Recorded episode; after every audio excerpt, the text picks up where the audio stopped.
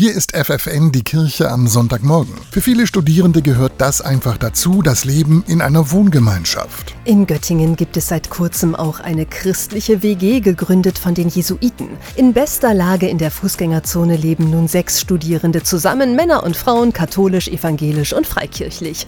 Einer von ihnen ist Johannes, er ist 27 und promoviert in Jura. Es ist eigentlich relativ unspektakulär. Also wir haben jetzt keinen krassen festen Tagesablauf oder so.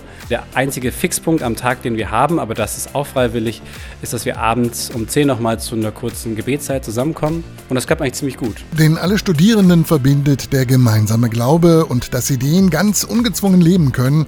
Genau das hat auch die 22-jährige Rebecca überzeugt. Sie studiert Medizin. Ja, mir hat die Vorstellung gefallen, dass ich mit Leuten zusammen wohne, wo ich einfach in die Küche komme und über Themen reden kann, die mich bewegen, auch im Glauben. Und dass ich das nicht verstecken muss oder dass ich mich andauernd erklären muss, warum ich sonntags morgens früh aufstehe, um zur Kirche zu gehen, sondern dass die anderen dann vielleicht sogar mitkommen. Auch die Jesuiten wohnen im selben Haus neben der Citykirche St. Michael, ein Stockwerk über den jungen Leuten. Sie hatten auch die Idee, eine christliche WG zu gründen. In das WG-Leben mischen sie sich aber nicht ein, sagt Johannes. Wir treffen uns jetzt nicht regelmäßig, aber man sieht sich ständig im Treppenhaus. Einfach sehr nette und sehr, sehr umgängliche auch Hausbewohner.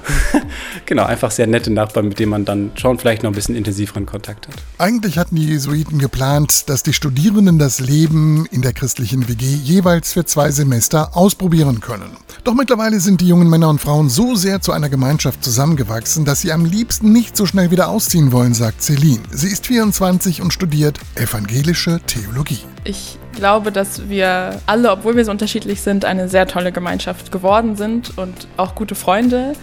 Und ich sehr froh bin, dass wir so zusammengewürfelt worden, worden sind, weil es Menschen sind, die ich sonst äh, nie kennengelernt hätte. Und da bin ich sehr dankbar für.